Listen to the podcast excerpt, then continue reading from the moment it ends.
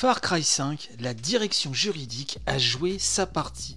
C'est un papier rapporté hein, donc par les échos.fr et donc j'ai trouvé l'angle très euh, intéressant puisque Far Cry 5, comme vous le savez, est sorti. Ce papier euh, des échos nous parle euh, d'un aspect un petit peu euh, inédit hein, et peu traité dans ce genre de production, puisqu'on nous dit que pour ce Far Cry hein, numéro 5, 33 juristes hein, d'Ubisoft ont rédigé des lignes directrices sur des règles que les opérationnels peuvent appliquer dès le moment de la création. Un responsable d'Ubi nous dit, je cite, Nous avons mis en place des programmes de sensibilisation pour leur permettre de comprendre les opportunités et les contraintes juridiques. Alors pour leur permettre, hein, euh, on parle de l'équipe de développement, bien sûr. Euh, ce responsable hein, poursuit donc ces lignes directrices répondent à des questions simples.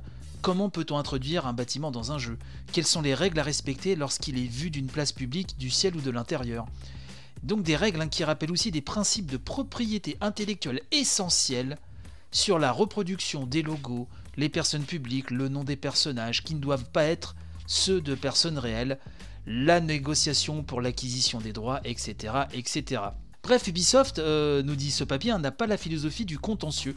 La direction juridique, sous l'impulsion de la direction générale bien sûr, préfère éviter toute source de conflit et en dernier recours utiliser les règlements amiables. Hein. D'ailleurs, euh, un autre employé euh, d'Ubi, Cécile euh, Russell, hein, nous dit, je cite, Plus le jeu est réaliste et plus le volume de problématiques juridiques soulevées est important. À chaque nouvelle production, nous dit-on, un binôme de juristes est attaché à l'équipe de créateurs.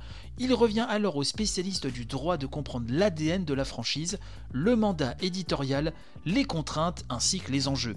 Ces juristes hein, se rendent aussi disponibles pour valider le contenu, les éléments appartenant à la vie réelle, etc., etc. Au fur et à mesure du développement du jeu vidéo, l'équipe de créateurs leur soumet des livrables. L'objectif, hein, nous dit-on, est de designer des limites autour des concepts créatifs et non de faire rentrer des idées créatives dans des cases juridiques. Pour Far Cry 5 par exemple, l'utilisation des décors euh, des montagnes du Montana ne posait aucun problème.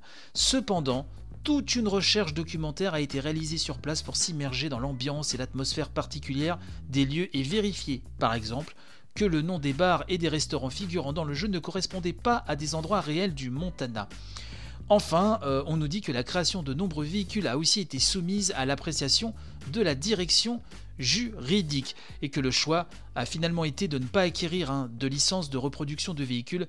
Il a fallu alors s'assurer qu'aucun modèle du jeu ne corresponde à un modèle existant. Donc ça c'est un papier des je vous mettrai euh, le lien dans la description de l'épisode. Alors euh, normalement il y a un abonnement, certes un très peu onéreux, mais pour consulter les articles des échos, mais si vous vous connectez, vous avez le droit à trois articles gratuits, donc vous pouvez aller le lire dans son entièreté, j'ai envie de vous dire, hein, même si je vous en ai livré les parties me semblant les plus pertinentes. En tout cas voilà une des phases euh, de la création, un des aspects de la création euh, de gros euh, triple A dont on nous rapporte pas forcément les tenants et aboutissants et je trouvais ça intéressant de vous livrer ça ce matin.